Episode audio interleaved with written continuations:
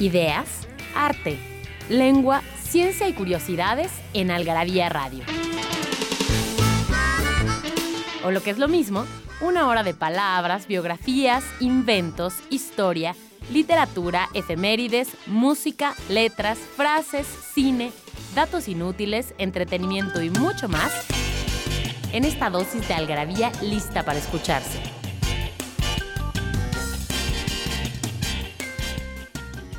Algarabía Radio. Primero, el principio. Inquipit.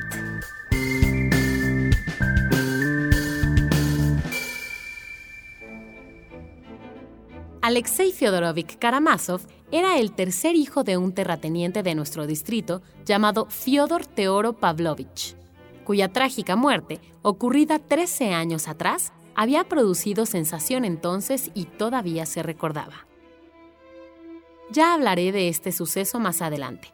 Ahora me limitaré a decir unas palabras sobre el hacendado, como todo el mundo le llamaba, a pesar de que casi nunca había habitado en su hacienda los hermanos Karamazov, Fyodor Dostoyevsky.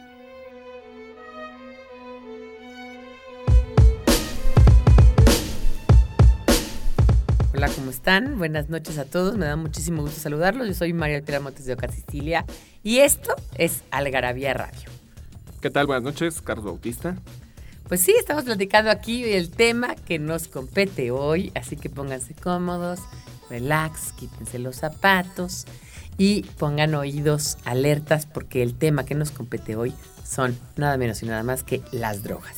Así es un tema que nos pidieron desde hace años, años, ¿te acuerdas? Que nos dijeron, Sí. ¿y por qué en un día hablan de las drogas? Nos costó mucho eh, encontrar el tipo de temas para no caer pues en esto que ya es lugar común de pues en México que pues tenemos varios años de padecer el imperio del narco, de coludido con el Estado, por supuesto. Eh, pues toda esta es que- No, no, no hablamos nada de esto, ¿verdad? No, nada. Nada de política, nada de lugar común, nada del tema de las películas entre. Este. pues, Narcotráfico, sí, matanzas, No, no, no. tarará. Nada de eso. Nos costó, nos costó Ni de mucho. sobredosis. Nos costó mucho porque, pues, este, si no hablas de eso, ¿de qué hablas de drogas? Pues. Bueno, pues hablamos de muchísimas cosas muy interesantes que no tienen nada que ver ni con narcotráfico, ni con drogas ilegales. Hay drogas de todo tipo y de toda visión. Estamos aquí en este espacio de Código DF. Está con nosotros Daniel Moral dirigiendo este programa. Y está Mónica del otro lado, Mónica Alfaro Altamirano, que yo soy arroba palabra fílica. Esto es arroba algarabía, tú eres arroba alguien nomás y arroba este algarabía que bueno pues siempre está aquí de lado. Y sí en efecto fue un especial difícil de hacer. Las drogas siempre son un tema muy muy eh, pues siempre dan mucho de qué hablar. Es un tema que, que da mucho de qué hablar Así es. pero es un tema que va desde la droga que puede ser la cafeína la única le- droga legal en todo el mundo el azúcar, eh, drogas como la heroína o el opio y pasando por los famosísimos, hermosos, preciosos, divinos y nunca mal ponderados medicamentos que yo no sé qué haría sin ellos. Y que yo tengo un artículo ahí que se llama Mi amor por los fármacos, en el cual obviamente hablo de esta pasión que tengo por la farmacopea Ujú. y por, por todo lo que se le parezca. Cápsulas, pastillas Y, o whatever. y no solo eres tú, digo, hicimos un estudio numérico de cu- cuáles son los, los países que más se automedican en el mundo y por qué. Y eh, pues resultó que México está en cuarto lugar Hmm. de, de estos, de estos países. ¿Por qué no? Mira, vamos a ir un corte. Ujú. Y regresando, nos vas a contar este de automedicación en el mundo que me parece súper interesante, Carlos. Les vamos a regalar revistas algarabías a las personas que nos digan una preguntita que tenemos por aquí. Esto es Algarabía Radio. Vamos a oír a Amy Winehouse con Rehab. Ella sí tuvo que estar rehabilitándose varias veces antes de los 20 años. Casi, Ya lleva casi. como cuatro añitos que ya no se drogan. No, pues ya no, ya, Ya, ya, murió. hay que felicitarla, ¿no? Pobrecita. Bueno, dicen que muerto el perro, se acabó la radio. Bueno, vamos a ir un corte y volvemos. Porque no hay mejor adicción que la adicción a las palabras. Palabrafilia. Osciloscopio. Es una palabra híbrida que usa el latín tardío oscilare, que a su vez deriva de oscilum, columpio, junto con la griega que ya hemos explicado antes. Este ingenio sirve para medir y representar gráficamente señales eléctricas que pueden variar en el tiempo. Se usa en el ámbito de la electrónica de señal, por ejemplo, en radio y televisión, para determinar directamente el periodo y voltaje de una señal, medir la fase entre dos señales y localizar averías en un circuito.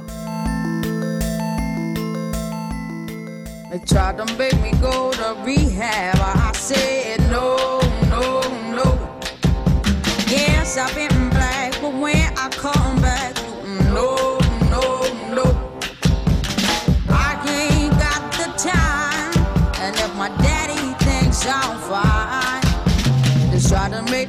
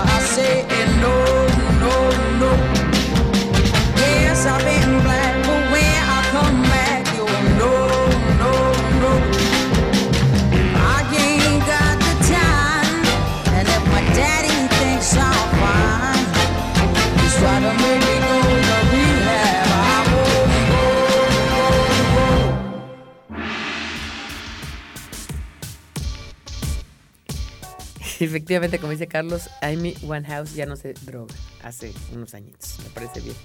Oye, no, el ácido se llama ácido lisérgico. Sí. Es Entonces- dietilamida de ácido lisérgico, es el nombre. Exactamente. ¿Cuál es el nombre del químico que descubrió el LSD? Y fue por accidente.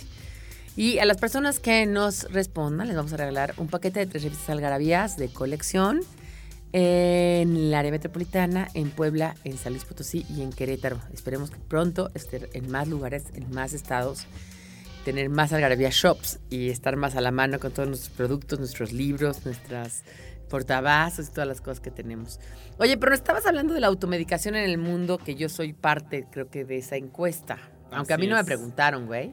Bueno, estos son datos que da la Oficina de las Naciones Unidas contra la droga y el delito, que tienen todo un registro de cuánto suponen que se consume, se vende, etc. Porque digo, no hay, no hay datos muy exactos, pero los contrastan en el caso de los medicamentos eh, regulados, no están hablando de drogas ilegales, sino de todo lo que se produce en laboratorios, entre lo que se produce y lo que legalmente se reporta en ventas cada año. Entonces el falta el es la automedicación, porque sí se consume. Es, es mínimo la, la merma de medicamentos, creo que es el 0.6%. Una cosa Sí, no. No, y además el, el margen es increíble, ¿no? O sea, porque pues tú vendes ácido salicílico que lo consigues muy fácilmente y lo vendes al al mil por ciento, ¿no? Sí. A- además, eh, muchos de estos, aunque lleguen a la fecha de caducidad, lo que pasa es que pierden tiempo de reacción, pero no su... o, o su- un poco su... su No, ni siquiera. su, su poder, pero sí pierden un tiempo de reacción. ¿Te acuerdas como esta película del lobo de Wall Street?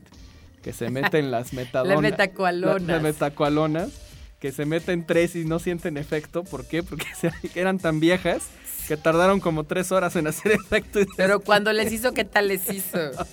Que dice, no, pasé poca, no, estuvo increíble. Y al día siguiente ve su coche y dice, no, no puede ser, no, buenísimo. Sí, sí, que dice, descubrí una nueva sensación, la parálisis cerebral. No, es genial, No, genial. Bueno, pues este reporte está hecho de los 103 países que aportaron datos para elaborar un- este informe. Casi 60% ubicó a los tranquilizantes entre los principales medicamentos que se usan de forma indebida, seguidos por los opioides. Y en la mayoría de estos países la forma más común de... Los opioides son sobre todo para analgésicos, ¿eh? son los que quitan el dolor. Sí. Y en la mayoría de estos países la forma más común de conseguir tales medicamentos es por medio de la falsificación de recetas médicas, el llamado mercado negro, el escaso control que existe en las farmacias locales e incluso mediante amigos y familiares de médicos de confianza. es decir, ah, oye, dile a tu dealer que me pase. Digo, hasta ahora se hace hasta con los antibióticos. Digo, ya. Sí, porque como ya se el- en México, no te pueden vender antibióticos si no es con receta médica. Exacto. Pero es, es un poco absurdo porque, por ejemplo, el antidepresivo te lo venden sin receta médica. Ajá. No todos los inhibidores de la recaptación de la serotonina, que son todos estos este tipo fluoxetina, paroxetina, este, sí, sí, sí, sí. todos estos. Sí, como ¿No? el Prozac, ¿no? Ajá, sertralina, como Sí. el Prozac y el Altruline y el Paxil. Sí, Te los venden sin receta médica, pero los antibióticos te los venden con receta médica. Entonces, también la legislación está un poco rara ahí, ¿no? Sí, y bueno, ahí va el conteo. En décimo lugar está Bolivia con el 6.9% de su población. El Salvador el 7.8%, Que se automedica. que se automedica, o sea. México, perdón, dije mal. En México somos el octavo lugar con el 7.8% de la población. Y curiosamente, desde que legislaron este, el control de antibióticos, es lo que más se compra por, por este, vías que no son con receta o autorizada. ¿no? Claro, o Porque, sea, pues, mucha antes la gente- gente no se automedicaba tantos antibióticos y ahora se automedican más antibióticos. Sí, porque está prohibido. Así de Exactamente. ese tamaño. En Canadá están en el séptimo lugar con el 9.1%. Macedonia con el 10%. Italia con el 10.4%. Seguidito de Lituania con el 11.9%. Portugal con el 12%. Noruega con el 12.6%. ¿no? Noruega, que uno pensaría que son tan así, tan, tan Pero- llevados por la derecha, ¿no? Pues uno pensaría, pero también es uno de los países que también tienen alta eh, eh, incide- incidencia de suicidios. Sí, es cierto. Y en, primer lugar, en primerísimo lugar Estonia, con el 12.9% Es que en esos países sí está cañón. de automedicación de entre toda la población. Oye, ¿y sabes qué es interesante esto de la automedicación? Que mucha gente, o sea, en, mi caso, ¿no? Que yo, por ejemplo, sí me automedico totalmente, es un poco por también el descreimiento que tenemos de los médicos. O sea, el hecho de que los médicos, pues, son mercantilistas, te cobran hasta por respirar, te cobran este, millones de pesos para que vayas, te mandan a hacer análisis y luego, entonces una amiga, no, yo mejor voy a- ya con los análisis hechos porque todas voy a pagar una consulta antes de hacerme los análisis y luego otra, que en el seguro social pues la verdad es que para que te den el medicamento se tardan años, ¿no? Porque nunca hay lugar, ¿no? Y, y así, o sea, ¿no? A final de cuentas es, es, es una realidad que, que nos circunda. Y bueno, si sabes un poquito, ¿no? Porque aparte con internet ya tenemos el Bademecum ahí en O internet. cosas que te pasan seguido, ¿no? Por ejemplo, yo cada, en estas épocas justo de aquí a Navidad, yo siempre me enfermo de la garganta. Y no es gripe, no es, es una infección, siempre. Y aunque voy al médico y me diga, me manda exactamente el antibiótico que siempre he tomado. ya no vas al médico, ya vas y compras directo el antibiótico. Pues claro, ¿no? Ese A la farmacia incluso hasta que te lo receten, porque también Sí, puedes, sí. puedes hacer ese Sí, puedes llegar y, a ver, tengo esto, sé que tengo tal cosa. Sí. Deme la receta porque se, ya ya tienen esta figura del, del médico. Del doctorcito, sí. Del médico, este. Que no es el doctor Simi, no es la botarga la que te lo no, no, receta, no. es otro doctor. Sí, es el, el médico ahí general que está de guardia y ya te dice, ah, verifica, entonces ya te da la receta y se acabó. Bueno, pues vamos a un corte, volvemos para hablar de drogas.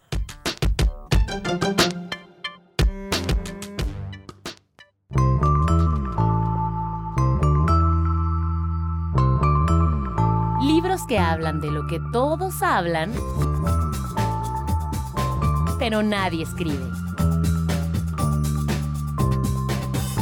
Algarabía Libros. Es que no sabe igual mandar a otro a incomodar a su progenitora que mandarlo a chingar a su madre. Aceptémoslo. Somos hijos del chingonario. Con una chingada. Esta expresión es clara y contundente, y quien la pronuncia siempre lo hace de mal modo. Y la acompaña con un grito, como queriendo expresar que ya se le acabó la paciencia, que no aguanta más, que está harto o que siempre reincide en lo mismo. Algo así como, con una chingada, ¿quién volvió a agarrar todas mis plumas?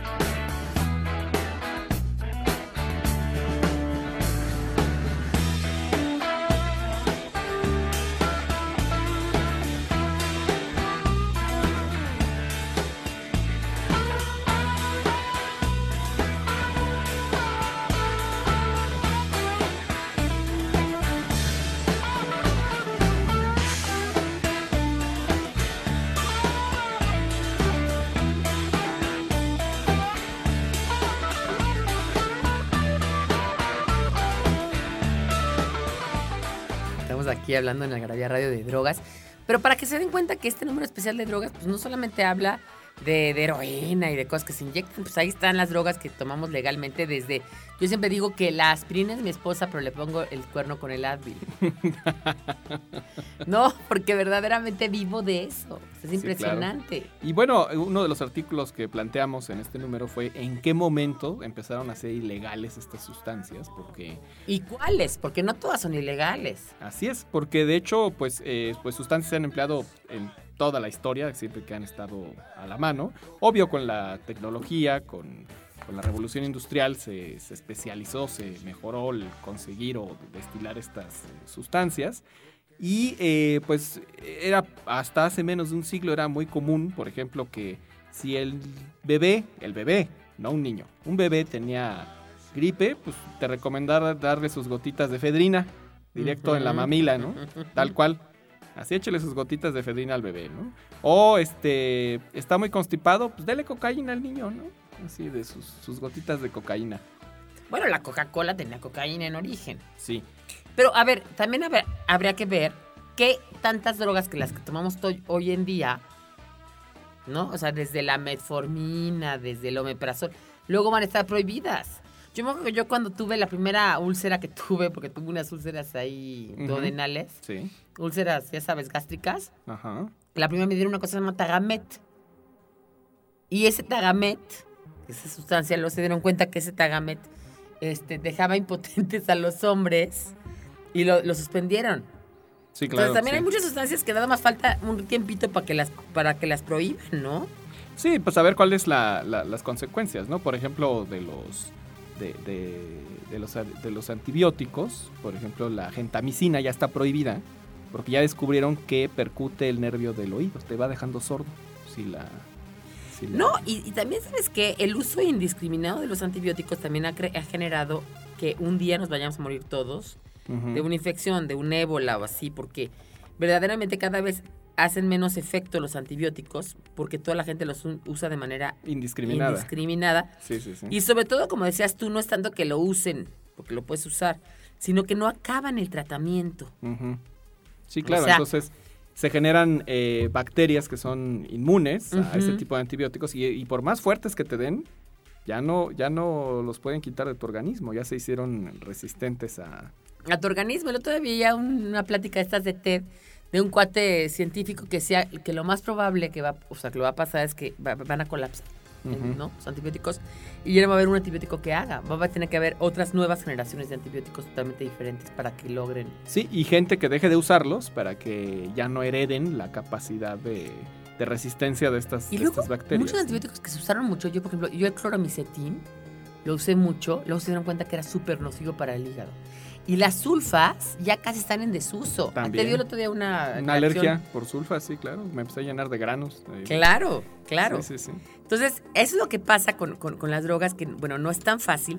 Y también lo que argumentan los, los, los, eh, los de los laboratorios que dicen que porque son tan, tan caras las drogas, es porque no es tanto que la sustancia activa sea lo caro de obtener, sino que la investigación que lleva atrás, ellos la tienen que pagar con el propio costo del medicamento. Esa es la Sí, claro. que- Y luego, luego vence la patente y ya cualquier, cualquier este, doctor Simi o cosas así pueden este, Comercializar la... comercializar la sustancia, ¿no? O sea, por Sí, ejemplo, sí, la sí. fluoxetina, que en origen era nada más de Eli Lilly, que era Prozac, Ajá. pues ahora la puede usar cualquiera, ¿no? Igual que el Viagra, ¿no? Ya liberaron la, la patente, ¿no? Del Viagra. Ah, claro, la de la pastillita azul, claro, Sí, sí, claro. sí. Y te voy a decir una cosa que es interesante, la gente no sabe mucho de medicamentos, entonces a veces también la gente tiene ideas preconcebidas, como que todo- todavía estamos en la generación de pensar que la gente que se medica o está loca, o sea, que está bien tomarte algo para la, para la gripa, algo para la tos, algo para el hígado,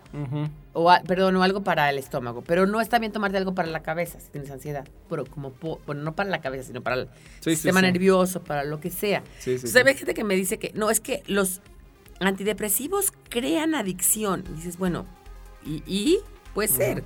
Todo puede crear la adicción, incluso la cafeína o el chicle o, o lo Sí, que sí, sea. Yo déjenme decirles que estoy curada del chicle. Los refrescos. Los refrescos es la mayor adicción que tenemos en México, por ejemplo. Exactamente, y no se dan cuenta que no tiene nada que ver una cosa como el tafil, que sí, que se las benzodiazepinas, esas cosas, con un antidepresivo que son inhibidores de la recaptación de la serotonina y hacen que tú secretes tu propia serotonina, ¿no? Entonces es diferente un caso que otro. Sí, sí, Uno sí. inhibe el sistema nervioso central y el otro ayuda a que tú secretes más serotonina, entonces no tiene nada que ver una cosa con otra.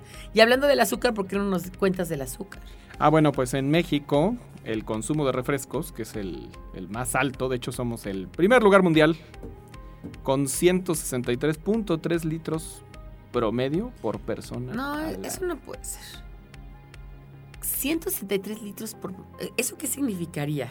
Pues que los 163 litros que no te tomas tú, se los toma alguien más. Que está muy cañón. Me acordé de Super Size Me, esta película Sí, que sí, si no sí, la vieron, de un cuate que está tomando tanto refresco que un día se queda ciego, de un día para otro. Mira, se- según la Organización Mundial de la Salud, la ingesta diaria de azúcar, es de- decir, eh, de origen natural o refinada, para un adulto con índice de masa corporal normal es de 25 gramos, es decir, una masa corporal de entre 50 y 70 kilogramos más o menos.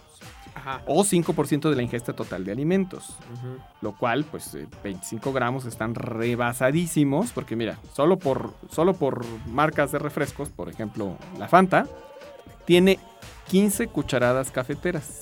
O sea, ¿Eso cada, significaría cuántos gramos? cada cucharada es de 5 gramos. No, no, no, no, no, no, no. O sea, más de 70 gramos un solo refresco. O sea, un solo refresco tiene más de 70 gramos y según las indicaciones de la Organización Mundial de la Salud, no debe pasar los 25 gramos. Entonces, en un solo refresco normalito de 600 mililitros, ya te tomaste cuatro veces la, la medida. Lo que debías de verte. La medida recomendada diaria. Y hay quien no se toma uno de esos al día. Se toma, si, si estamos viendo las, los índices nacionales de México. Nosotros son- estábamos por ahí por el grupo Carso y Claudio y yo vimos un cuate, un Godínez, que iba con un Zeppelin de coca. y seguro era para él solito. ¿no? Sí, no, sí. Bueno, porque el otro llevaba otro. O sea, cada Ajá. uno llevaba su Zeppelin. Sí, sí, sí. Pues mira, pues ahí están, ahí A salen ver, dime los, décim- los 10 lugares del mundo. Mira, en Alemania está en décimo lugar con 34 litros. Arabia Saudita con 38. Uruguay con 45. Argentina con 47. Es increíble Argentina, ¿no? O sea, Argentina era un país que tomaba mucho vino y todo, pero esta crisis Sí, claro. lo, han, lo, lo han- lo han- lo- lo han- la han puesto en la peor condición. Perú 55 litros. Sí, de ahí, ¿sabes de dónde es Pe- Perú? Eh, la, la famosa... Big Cola, ¿no? Big Cola, sí, Sí. sí, sí. Colombia 65 litros. También es muy reciente esta... esta... Pero los colombianos tomaban otras cosas, ¿no? Sí, tomaban sus jugos y sus cosas Sí son azucaror, azucarosos, les Sí, gusta el azúcar. pero lo, toman, lo tomaban natural. O sea, tomaban jugos de lulo, de moras, de- por ejemplo, de maracuyá es muy común allá. Y de maracuyá natural, que es, es muy ácido, es como el limón, más o A mí me menos. gusta mucho. ajá. Brasil, 89 litros, también es reciente esta, esta situación en Brasil. Chile, en tercer lugar, con 116 litros. Toda Latinoamérica, ¿verdad? Sí, pues es todo el emporio de las refresqueras. Sí, que han sí, cambiado sí, las costumbres de la comida tradicional por, por la comida rápida y los refrescos. ¿Se acuerdan? un- un- no sé si vieron ustedes, pero había en internet todo una, un movimiento de una artista, fotógrafa, que tomó fotos de diferentes familias del mundo con lo que comían. En India. Y bueno, en México la verdad que la dieta era bastante sana, de no ser por las, los- la Los cantidad de refrescos, sí. sí, sí. Sí, esas, esas fotos están en el Museo de Economía. Ahí están por país. Ah, mira, qué interesante. Bueno, en segundo lugar Estados Unidos, bueno, que es la mayor fábrica de obesos del mundo. Y en primerísimo lugar nosotros, con 163.3 litros por persona. Oye, pero aparte los gringos hacen obesos de, de razas que nunca eran obesas. O sea, lo hacen japoneses obesos, hacen negros obesos. Que pues, según esto pues, son razas que no tienen esa, esa condición y las, las sí, que no tienen gen ahorrador, ¿no? Ahora, lo que es muy interesante, hay una película nueva que se llama Fed Up, donde habla que sí es cierto que genera adicción el Mira, azúcar. aquí está lo que decías de lo de que comen las familias por semana. Ajá, sí, miren, aquí está. está, ¿no? Entonces, de repente, pues, por ejemplo, ves en Alemania que traen aquí muchos refrescos, que digan muchos jugos, Cervezas. muchísimo ¿no? pan, cervezas, mucha, muchas salchichas, ¿no? Carnes frías, ¿no? Luego te vas a Carolina del Norte, Estados Unidos es pura mierda. ¿No? Sí, pero que Pura refrescos, comida- pero pizzas, pero refrigerada, asqueroso. ¿no? Sí, ¿no? Luego. Japón, que tiene muchísima verdura, mira, tiene verduras, tiene Tofu. y- o- tofu, arroz, mucho pescado, ¿no? Ahí comen súper bien. Luego está en Italia, que comen una cantidad de pan y de pastas impresionante. Y algunos refrescos, pero menos, ¿no? Que los mexicanos. Mira, bastantes frutitas. Frutitas. Luego te vas a Inglaterra, que también ahí se van por los gringos comiendo pura basura y todo empacado, que eso es también fatal. Con cereales y cosas. así. Kuwait, ¿no? Que también tiene pues, cosas, mu- muchas cosas embocadas, pero también tiene mucha fruta, mira. Muchas verduras. también. Muchas verduras, ¿no? Y México, que pues sí, en efecto, ahí está la leche, hay mucha verdura, está el chile, están las salsas, las tortillas, Tomatitos. el pan, pero una cantidad de ¿Qué cocas que no se Chingo puede. de refrescos. No, pero un chingo de refrescos. Y es lo que consumen semanal, ¿no? Cada, cada una de esas Exactamente, exactamente. Entonces está cañón. Bueno, pues vamos a un corte. Vamos a volver aquí a Algarabía Radio. Estamos hablando de drogas, pero no de drogas nada más de las que piensan ustedes así. De esas también, pero vamos a hablar también de otras, el azúcar, la cafeína. A ver, señores, ¿cuánta cafeína se meten al día? ¿Cierto o no? Vamos a un corte y volvemos. ¿No sabes dónde ¿No es acierto Algarabia Adicción? Algarabia ¿Sabes dónde es acierto Algarabia Adicción? En Algarabia Shop conviven todas nuestras publicaciones, objetos y mini almanaques. De los creadores de Algarabía y El Chingonario, Algarabía Shop. Palabras para llevar. www.algarabíashop.com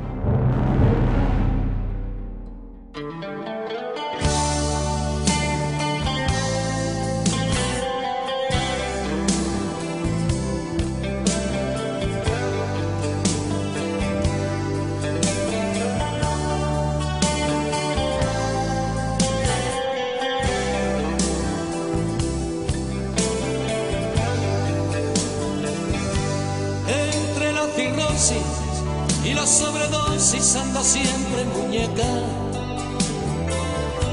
Con tu sucia camisa y en lugar de sonrisa una especie de mueca. ¿Cómo no imaginarte? ¿Cómo no recordarte?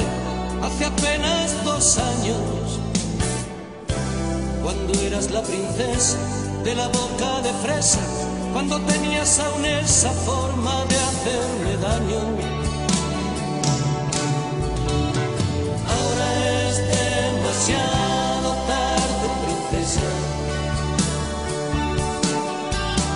Búscate otro perro que te ladre, princesa. Maldito sea el gurú que levantó entre tú y yo un silencio oscuro, del que ya solo sales para decirme vale, déjame 20 duros. Ya no te tengo miedo, nena, pero no puedo seguirte en tu viaje. Cuántas veces hubiera dado la vida entera porque tú me pidieras llevarte el equipaje. Ahora es demasiado tarde, princesa. Búscate otro Buenas noches, estamos de vuelta aquí en Algarabía Radio por Código Ciudad de México en arroba código DF, síganos en arroba algarabía y eh, pues ya sea noche, día, mañana, madrugada cuando estén escuchando este podcast o al momento de su transmisión cada martes, eh, pues se pueden llevar tres paquetes de revistas, 30 paquetitos estamos regalando. Si nos responden, ¿cuál es el nombre del químico que descubrió el LSD por accidente? Así es, muy común. Era, trabajaba en el laboratorio de Sandoz y bueno, era muy famosito. Oigan, pero bueno, el LSD yo nunca lo he probado. Los que lo hayan probado, pues, mándenos ahí a arroba algarabía sus comentarios que se siente. Parecer que es una cosa muy. No tiene muchas no tiene muchas consecuencias No, físicas. de y hecho, no genera adicción porque no es. eh, eh, justo es un alucinógeno, no es, no es una sustancia que genere eh, Adicción. síndrome de abstinencia, por eso no genera adicción. Y eh, pues en este número especial de drogas, que ya hicimos hace algunos meses, también hablamos de la jerga de las drogas, es decir, cómo se le llama, al ser sustancias ilícitas, algunas de ellas, cómo se les llama. Hay todo un lenguaje críptico, ¿no? En. Ajá, hay todo un lenguaje críptico, cómo se le llama a las anfetaminas, los barbitúricos, la cocaína, el crack.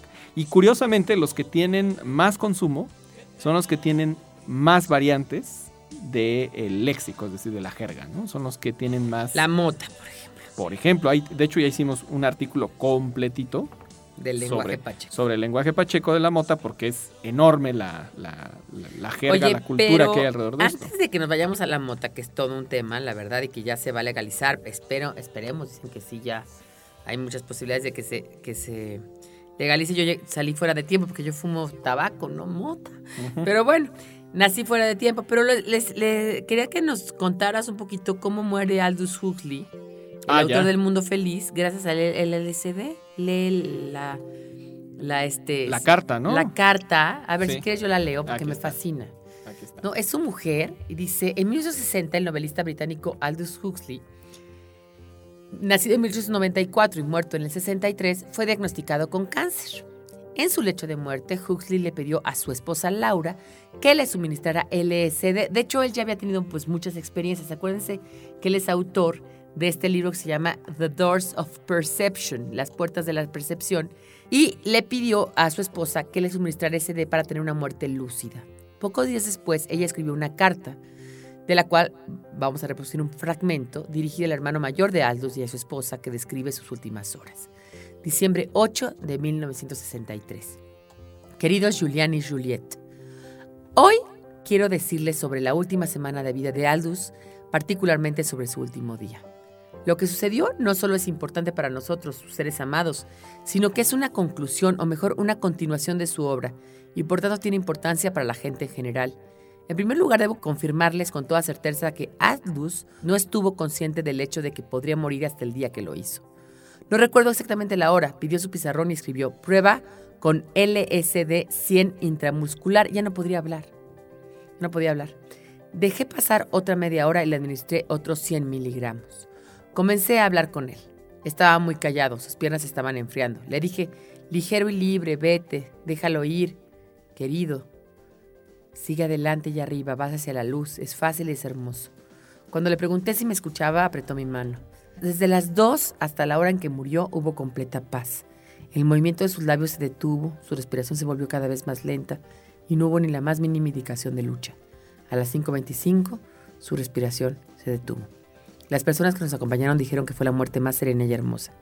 Tanto los doctores como la enfermera dijeron que nunca habían visto una persona en una condición semejante irse sin ningún dolor ni resistencia. Nunca sabremos si todo esto es pensar ingenuamente o si fue real, pero ciertamente todos los signos externos indicaron que fue hermoso, pacífico y fácil. Laura Huxley. Está interesante, ¿no? Sí. Cómo muere un hombre que, que experimentó tanto con esto y que, bueno, pues sí tuvo una muerte muy lúcida y por lo menos muy tranquila. Porque, bueno, el cáncer a veces da con muchos dolores o con... Yo me acuerdo que yo estuve en el hospital, me administraban morfina y te da muchas alucinaciones, era horrible. Sí, y de hecho yo he, Horrible. yo he visto morir a varios de cáncer, este, varios eh, amigos o cercanos, y aún con morfina sí tienen una agonía dolorosa. ¿eh? No, y, y no sabes qué feo es alucinar con la morfina, es horrible. Sí, sí, sí. Horrible, ¿no? Entonces yo creo que esto, bueno, pues nos da mucha idea. Oye, y hablando del lenguaje pacheco, Ajá. este, digamos algunas maneras, por ejemplo, a mí me encanta este, esta forma de cuando te dan una mota que está muy buena, te dicen, ¿sabes qué? Esta es de la que fuma el papa. Así es. Esta es de la que dejó tartamudo a Porky. Esta es la que hace volar a Superman, ¿no? Sí, claro, pues, pues mira, cuando, ¿cómo pedirla? Pues muchos dicen, córrela, mochate, mochilas para los cuadernos, que corran los caballitos, rola, saca, sacazonapan, sacatlán, sacatito para el conejo. Esa es como parte de, de toda esta jerga eh, pues, sí, cotidiana, sí, ¿no? sí, sí, sí, sí. Y bueno, hay jerga para cómo se pide después de fumar, la acción de fumar, el... A ver, la acción de fumar. la acción de fumar es atizar.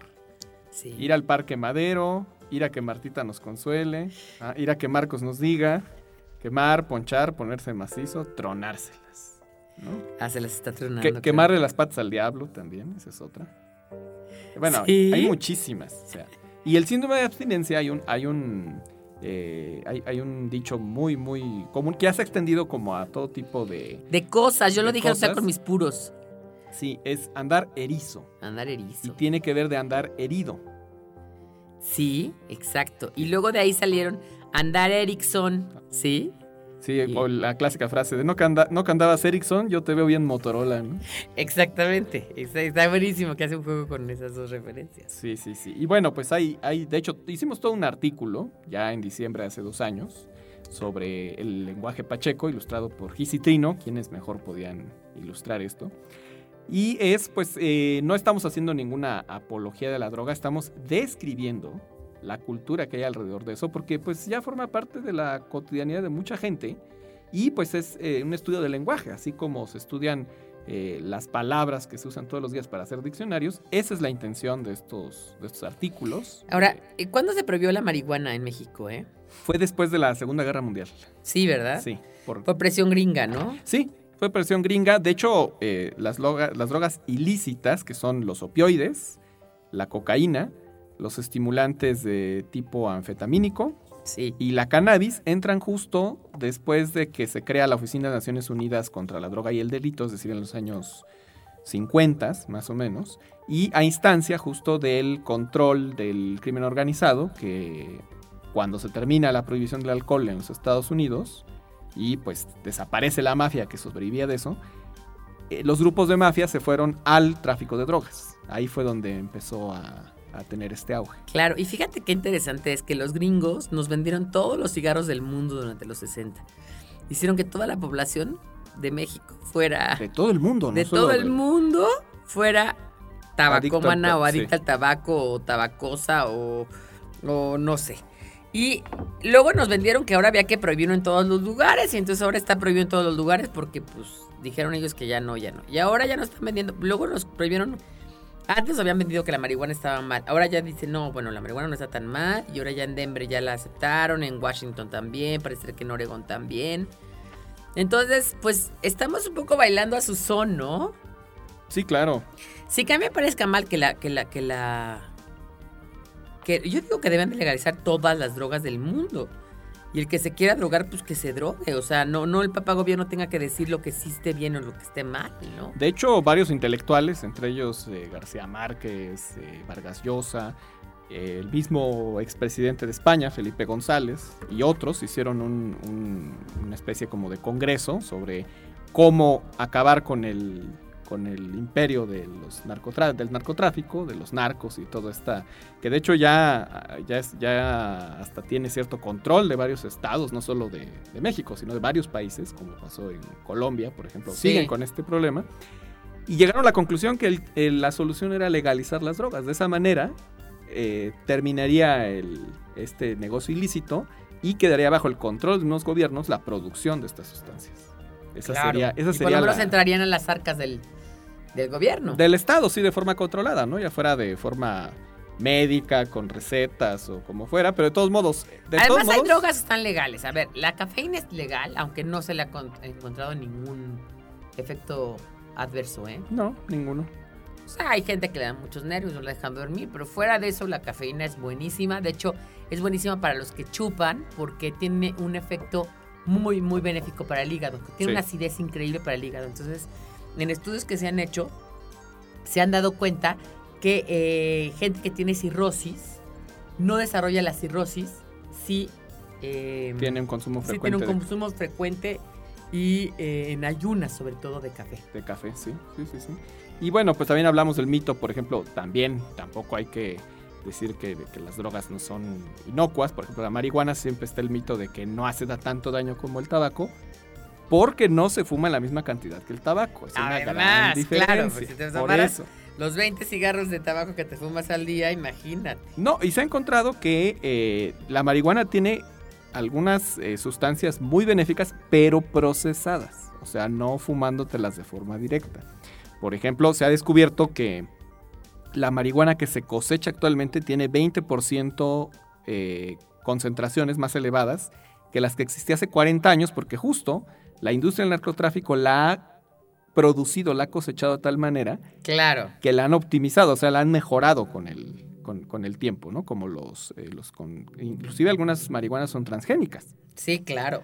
Y bueno, eh, se ha demostrado que eh, el THC, que es la tetrahidrocannabinol, que es la sustancia activa del... Sí, del- porque es un psicotrópico, ¿no? La Ajá. marihuana. Puedes predisponer al desarrollo de trastornos mentales, como la esquizofrenia. Claro, si tú lo traes ya como, como síndrome, ¿no? Como, como posibilidad. Así como generar alteraciones permanentes de la memoria. Digo, no es casualidad que son los que son muy pachecos, son medio perdidos y son medio lentos. O sea, tiene. ¿Cómo hablan, verdad? Sí, carnal, ¿no? Así todo. No, ¿qué es que te hicieron, bro? La capacidad de aprendizaje, atención y reacción. Digo, eso es. Mira, yo no sé de todas esas son cosas científicas. Yo lo que te puedo decir por mi experiencia, que mira que he andado con pachecos, que he sido, tengo un mi exnovio que es pachequisísimo. Lo que me doy cuenta que tiene, que tiene la marihuana de realmente un efecto horrible y muy, muy pinche irreal, es que vuelve a la gente huevona. O sea, una persona que es pacheca, es decir, que fuma diario marihuana, se vuelve indolente, negligente y decidiosa. Es impresionante. De verdad. Con la excepción de Paul McCartney, yo creo, ¿no? Porque ese sí Pero yo no sé trabaja si todos fuma- los días. Yo no sé si fume tanto. Sí habría, que, habría que ver, porque si fumara tanto de verdad, los que son muy, muy, muy fumones, sí, sí, de veras, sí, de veras, de veras, de veras, de veras, se Ajá. vuelven indolentes y se vuelven bastante... Pues se pierden, no están como en la buena onda todo el tiempo. Sí.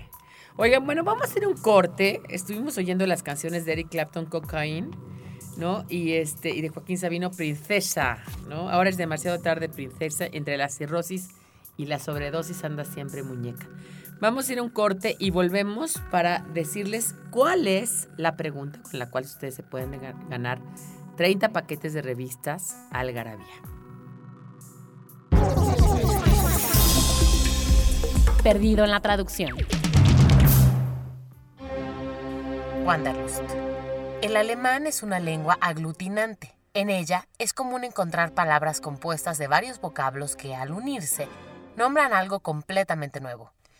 Ese es el caso de esta expresión alemana, formada por las palabras wandern, que significa caminar, y lust, que significa alegría, goce, delicia o deseo.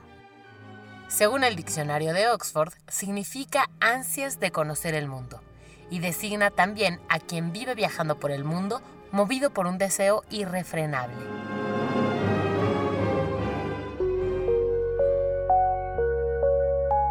Estamos aquí en Algarabía Radio y la pregunta que tenemos para que ustedes se ganen los 30 paquetes de revistas es... ¿Cuál es el nombre del químico que descubrió el LSD por accidente? Exactamente. Oye, bueno, pero hablábamos de otras drogas que la gente pues las tiene totalmente legalizadas, como es el azúcar y que realmente sí crean adicción. En este, ya no les acabé de decir, pero en este eh, documental que se llama Fed Up, viene un artículo donde está comprobado que sí genera una adicción cerebral el consumo de azúcar. Ah, claro. Sí, sí, sí, porque el cerebro... No luego, de luego- carbohidratos, No, ¿eh? no, no. O sea, carbohidratos puede haber car- carbohidratos complejos, la pasta, las, ¿no? Los panes, panes integrales que son muy buenos, incluso hasta la miel de abeja, ¿no? Pero no, el azúcar así, el azúcar, el azúcar directa que entra a través de cereales, a través, porque aparte como dicen los, los, los gringos que todo lo comen, co- compran procesado, todo tiene, ¿no? El ketchup tiene azúcar, las hamburguesas, todo, todo tiene un azúcar escondida. Sí, claro, porque genera una reacción con el cerebro. De hecho, ya lo hablamos en otro, en otro artículo. Que, eh, pues, uno, lo, lo que se alimenta el cerebro es glucosa. Entonces, si tú le das, digamos, como recompensas de glucosa al cerebro, Instantáneas, además. instantáneas, que son, de repente sientes el, el subidón del- de, de la glucosa.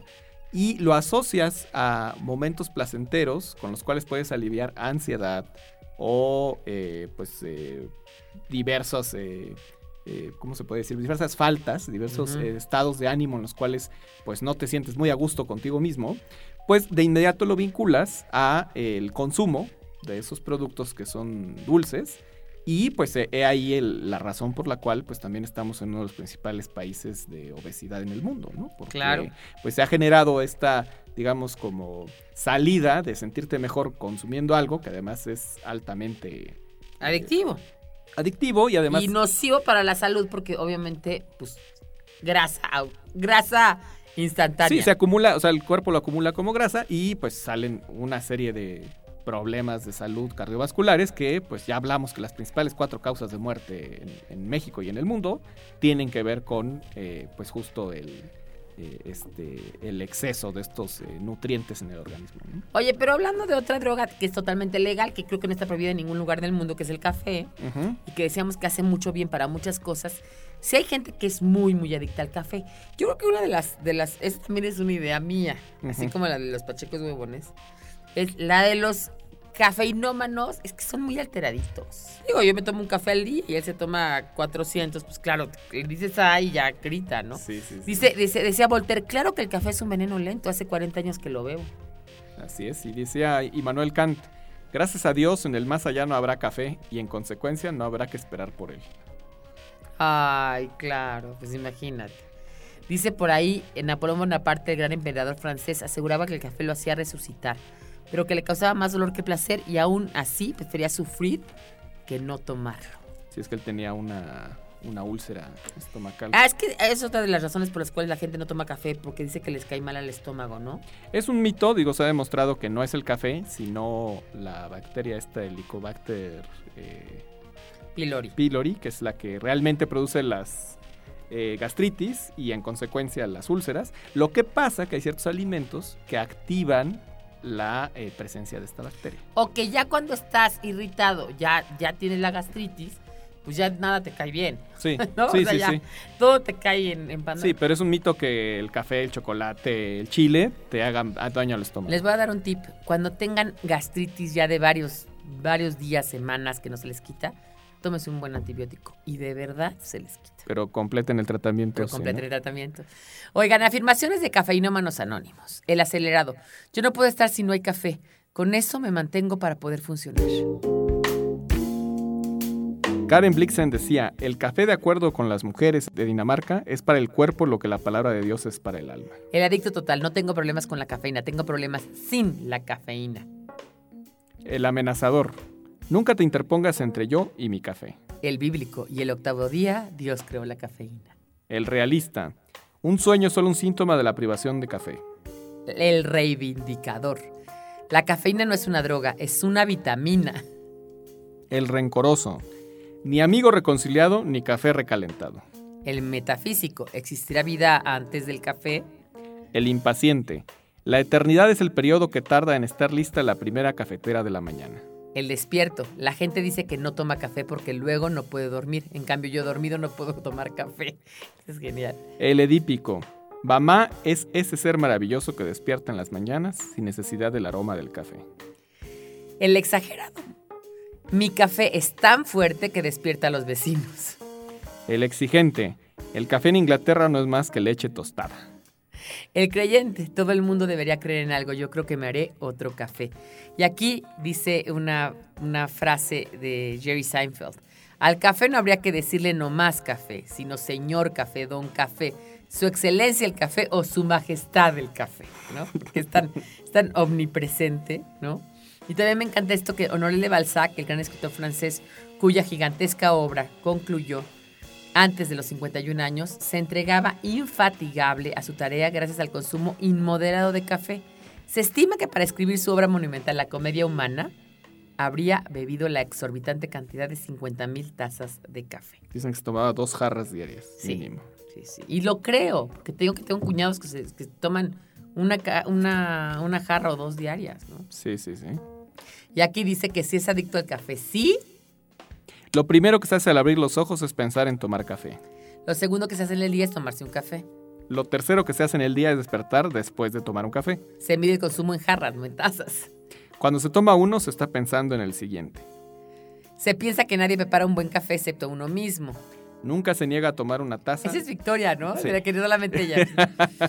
Nunca se niega a tomar una taza, no importa la hora.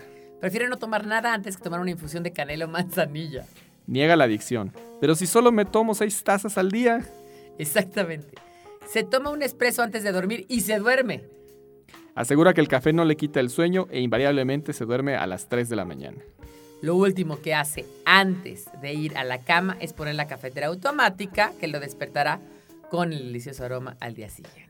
Y también dice aquí que Arthur Rimbaud, el gran poeta maldito, que completó una temporada en el infierno a los 20 años, poco después se retiró a la poesía y se instaló en Harar, Etiopía, en busca de acción, peligros, aventura y dinero. Allí se convirtió en comerciante de café. También decían que de esclavos, ¿no? Sí, sí, sí. sí. Uno de lo suficientemente loco como para arriesgar su vida por el grano. Y bueno, vamos a ir a un corte y vamos a volver para despedir este programa tan interesante de drogas que seguramente va a tener que tener una segunda parte, ¿no, Carlos? Sí, claro, sí. Seguro. Vamos y volvemos.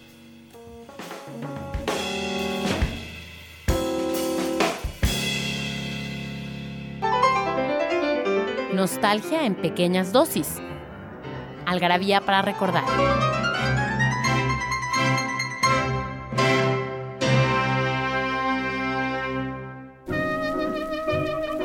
El primero de diciembre de 1955, en Alabama, Estados Unidos, el ama de casa Rosa Parks es arrestada en un autobús por no ceder el asiento a una persona de raza blanca, lo que da inicio al movimiento por los derechos civiles que sería encabezado por Martin Luther King. El 20 de diciembre de 1960, la Biblioteca Nacional de España adquiere el Códice del Cantar del Mio Cid, cantar que gesta compuesto alrededor del año de 1200. El 20 de diciembre de 1994, en el llamado Error de Diciembre, se devalúa súbitamente el peso mexicano, pasando de 3.50 a 6.50 pesos por dólar.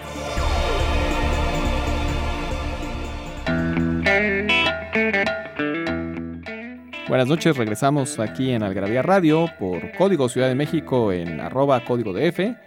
Y eh, nos pueden seguir en arroba algarabía, escribir a participa arroba algarabía.com. Y se pueden llevar eh, tres revistas del Garabía, un paquete con tres revistas, si nos responden cuál es el nombre del químico que descubrió el LSD por accidente. Oye, y de una droga que no hemos hablado es de la heroína. Lo ha llamado caballo y ahí está la película de Trainspotting de 1996. 96. Sí, Ya, sí, sí. Mira. pues esa película que creó las bases es que ya está haciendo la segunda parte. Sí, ya, ya está juntando al, a los que sobrevivieron de la primera película y pues va a ser la historia de qué pasó con ellos 20 años después. Ujú. Está súper interesante, pero bueno, esta película habla de un grupo de heroinómanos y tiene la canción de fondo que se llama Lost for Life de Iggy Pop. Y van corriendo en la primera escena dos jóvenes con pantalones ajustados por las calles más transitadas de Edimburgo, mientras se caen de sus chamarras los DVD que acaban de robar. Dos policías los persiguen. Una voz en off declara. Elige tu vida, elige un empleo, elige una carrera, elige una familia, elige un pinche televisor enorme, elige lavadoras, coches, reproductores de CD y abrelatas eléctricos. Elige buena salud, colesterol bajo y seguro dental. Elige las hipotecas a plazo fijo. Elige tu primera casa. Elige a tus amigos. Elige ropa informal y maletas que combinen. Elige un traje de tres piezas comprado a meses sin intereses en una variedad de telas. Elige un hágalo usted mismo y pregúntale quién carajos eres el domingo por la mañana. Elige sentarte en el sillón a ver programas que nublan la mente y aplastan el espíritu mientras te atascas de comida chatarra. Elige pudrirte en un hogar miserable siendo una vergüenza para los malcriados egoístas que has creado para reemplazarte. Elige tu futuro. Elige la vida, pero ¿por qué iba yo a querer hacer una cosa así? Yo elijo no elegir. Yo elijo no elegir la vida. Yo elijo algo más. ¿Y las razones? No hay razones. ¿Quién necesita razones cuando tiene heroína? Y sí es cierto. O sea, de todas maneras nos vamos a morir. Sí, ¿no? claro. Al sí, final sí, del sí. camino, ¿no? Sí, sí, bueno, y, y bueno, Transpotting es una palabra inglesa. Yo no sabía, fíjate, trains- que Trainspotting era eso. Eh, que, Ver pasar la vida, ¿no? Sí, que es sin traducción, que significa eso, justo, que es una observación ociosa de los trenes, es un argot escocés, y que ahora se usa para eh, justo aludir la, a la vena donde se inyecta la heroína, ¿no? O sea, el, el- el momento en que te la inyectas, ese, ese como, como shot, Ajá. ese, eso significa ahora. El train spotting, es el, a donde te lleva. Ahora, la heroína es una droga de las más, más adictivas. Es Sí. un opiáceo, viene de la amapola, ¿no? Sí, sí, sí, es una Y droga. está hecho a partir del, del, en origen de la morfina. O sea, la primera droga que se dio fue morfina y de ahí heroína, ¿no? Sí, es, viene, es una forma en polvo derivada de la morfina y a su vez se obtiene de la, pues de todas las eh, opiáceos, es del opio, o sea, es de ahí. Amapola. Sí, sí, la amapola. ¿Se acuerdan esa canción de Amapola? Y eso también lo pusimos aquí, que es la ruta del opio, porque estos países como Afganistán y toda esa zona, esa famosa eh, media luna, pues están bien jodidos porque pues es, es el centro de, de- del interés internacional de las drogas, está entre la zona de Myanmar, Vietnam y Camboya, Afganistán, Pakistán y parte de Irán, y pues de ahí a todo el mundo es donde se, se- ahí se produce y de ahí empieza... Ya Sherlock Holmes fumaba opio. Los fumadores de opio, los, fu- los fuma... ¿Cómo se llama el lugar? ¿Fumador? Sí, los fumadores de Los opio. fumadores de opio eran los lugares donde los chinos, sobre todo, eran los que fumaban el opio y tenían esta. Y luego se va haciendo mucho más estilizado. Ya la morfina se utiliza a principios en la guerra mundial, la primera guerra mundial, la segunda ya se utiliza como, como analgésico. Sí, y se va haciendo. Lo que no dijimos es que Trainspotting es una película dirigida por Danny Boyle. ¿no? Este gran, gran director a mí me parece maravilloso, que ya había hecho una película que se llamaba Shallow Grave, Tumba al ras de la tierra. También con el actor Ewan McGregor. De hecho, es la primera película que lanza al estrellato internacional a Ewan McGregor. Sí, es su primer protagónico Que ahora fuerte. realmente ya se ha convertido en una cosa diferente Ewan McGregor de lo que yo veía en él en esa época. Pero bueno, Sí, claro, hizo pues muchas películas taquilleras a partir de eso. Es muy buen actor, digo. Muy buen actor, muy buen actor. Y bueno, pues este es el número especial de drogas. Hay mucho más que decir. También está la droga del amor, de la que creo que ya hemos hablado y creo que es la peor. Dicen que el amor deja a la gente más idiota que el alcohol y la mota. También hablamos de Keith Richards, que es el emblema de las drogas, el emblema vivo. Sí, y también hablamos del origen de las boticas, de cómo empezó la, la- el control y la generación precisamente de medicamentos en la época del virreinato. Y, la con- botica, esos lugares donde tenían las grandes sustancias, las sales, y el, el mismo boticario te las... Sí, sí, sí. Y el boticario además era esa persona que sabía. Sí, no, no cualquiera, podía, no cualquiera podía dedicarse a esto. Tenías que saber, mínimo, demostrar cuatro años de latín. Pero yo también me acuerdo cuando yo era chiquita que de la farmacia sabía. Sí, claro. Ahorita los de las farmacias del No. ahorro nada más lo buscan en el, en el sistema y si no está en el sistema, bye. No, y además tenían reglas muy fuertes, porque si descubrían que daba con dolo un medicamento erróneo, el, el- Bueno. las, las consecuencias era, era la ejecución. Muy, es un libro de, un artículo de Ana María de Huerta Jaramillo, un gran artículo. Y bueno, esto se está acabando. Me da mucha pena despedirnos, pero así es, se acaba. Pero ahí están muchos podcasts, ahí los pueden buscar en internet, en iTunes o también en nuestra página. Yo soy María del Pilar Montes de Oca. Gracias a Daniel Moral y a Código de CDMX. Buenas noches.